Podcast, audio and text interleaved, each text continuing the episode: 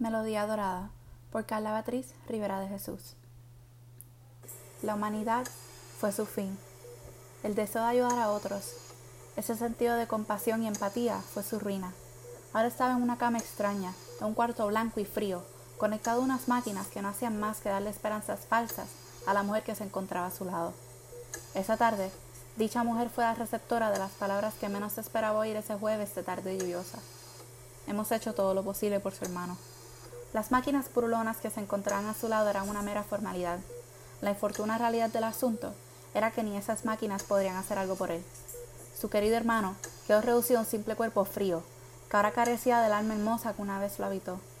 Al día siguiente, no tendría que oír más el leve pitío del respirador, pues éste sería desconectado y puesto a esperar por la próxima víctima que le trajera a la humanidad. La mujer decidió pasar la noche a su lado. La pobre no pudo hacer más que llorar, sola y desconsolada, no accedió cuando una señora le ofreció consuelo, ni cuando un joven enfermero le aconsejó salir del cuarto un rato. No, no lo dejaré solo, por más dolor que me cause quedarme aquí.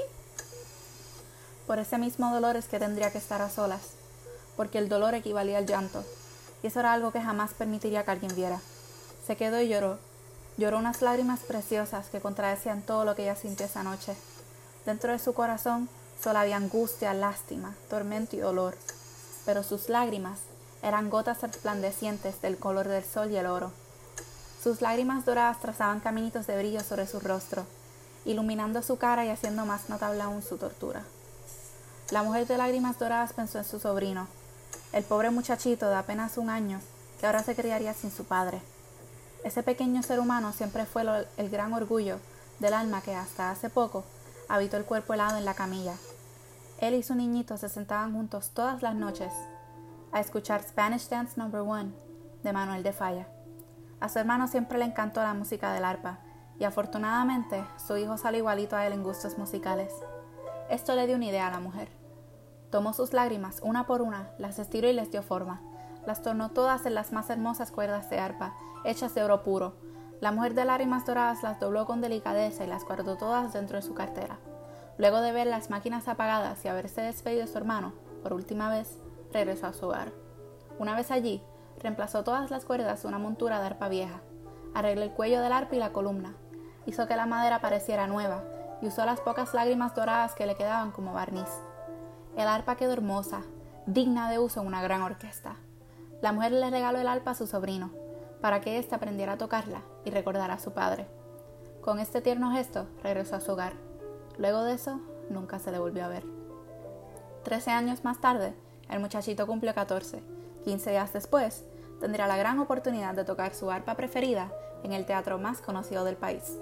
Era uno grandioso, con asientos y paredes forradas de terciopelo del color de la sangre, bandas doradas de moldura dividiendo las paredes del techo y un escenario brilloso hecho de la madera del ébano. Cuando comenzó a tocar, el público, antes sonriente, se tornó en un mar de llantos silenciosos. Todos quedaban tan conmovidos durante cada pieza que pareciera que formarían un lago con sus lágrimas. Había un solo par de ojos secos en el público, una chica pecosa, de cabello oscuro y tez café. Estaba rotundamente aturdida ante la escena. No lograba comprender por qué el público entero sollozaba. Observó que eran llantos angustiados y adoloridos, no de alegría o emoción, lo cual la perturbó aún más. Parecía el llanto de alguien que pierde un ser querido. La joven no entendía por qué, si tanto dolor les causaba oír la música, aplaudían tras cada pieza y se quedaban al borde de sus sillas esperando la próxima. Ella, inocente e ingenua, no sabía lo que era no dejar a alguien solo, por más dolor que te causara quedarte a su lado.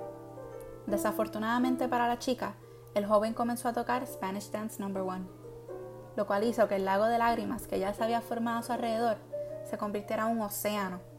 Por alguna razón, durante esta pieza, el arpa resplandecía bajo los dedos hábiles y cuidadosos del joven, como si brillo dorado danzaba entre las cuerdas que él tocaba. El brillo era distinto al producido con las otras canciones que tocó. Ahora parecía que las cuerdas hasta soltaban chispos de escarcha dorada con cada nota, que desvanecían al ser absorbidos por la próxima. De repente, la chica notó otro resplandor con el rabo del ojo, uno no producido por el arpa ni los dedos de su amo. La chica volteó la cabeza, justo a tiempo, para ver una mujer al fondo del teatro, parada sola, en una esquina oscura, y un fino caminito dorado cabía sobre su mejilla izquierda.